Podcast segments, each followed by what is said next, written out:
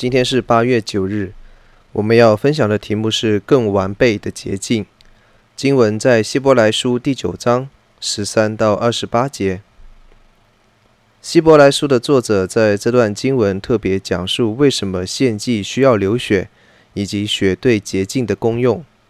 神在旧约当中与以色列人立约的时候，特别指明要用山羊和公牛的血去洁净那些无论在律法上、行为上、身体上有所不洁的人。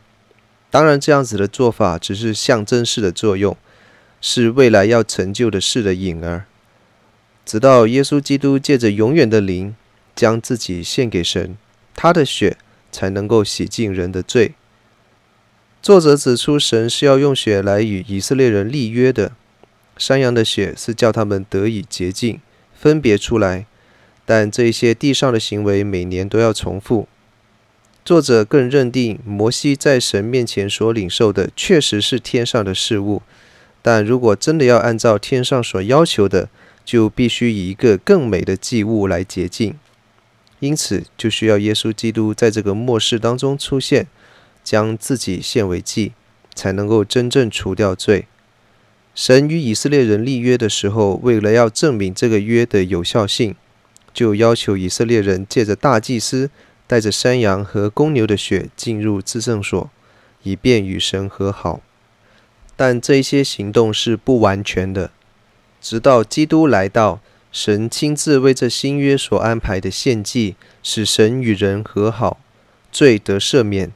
这更是一次献上永远有效的祭。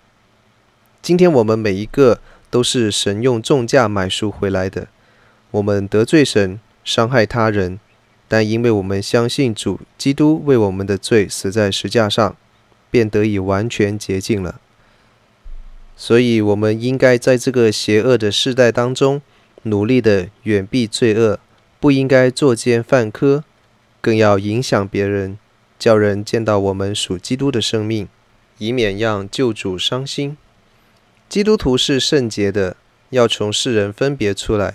分别为圣不是与世隔绝，我们仍然会跟社会人士接触、相交以及建立友谊，但是我们不再随众，与他们一样的过生活，乃是一群盼望基督再来的人群。正因我们是圣洁，而且满有盼望。我们就可以常常喜乐地过一个讨神喜悦的生活。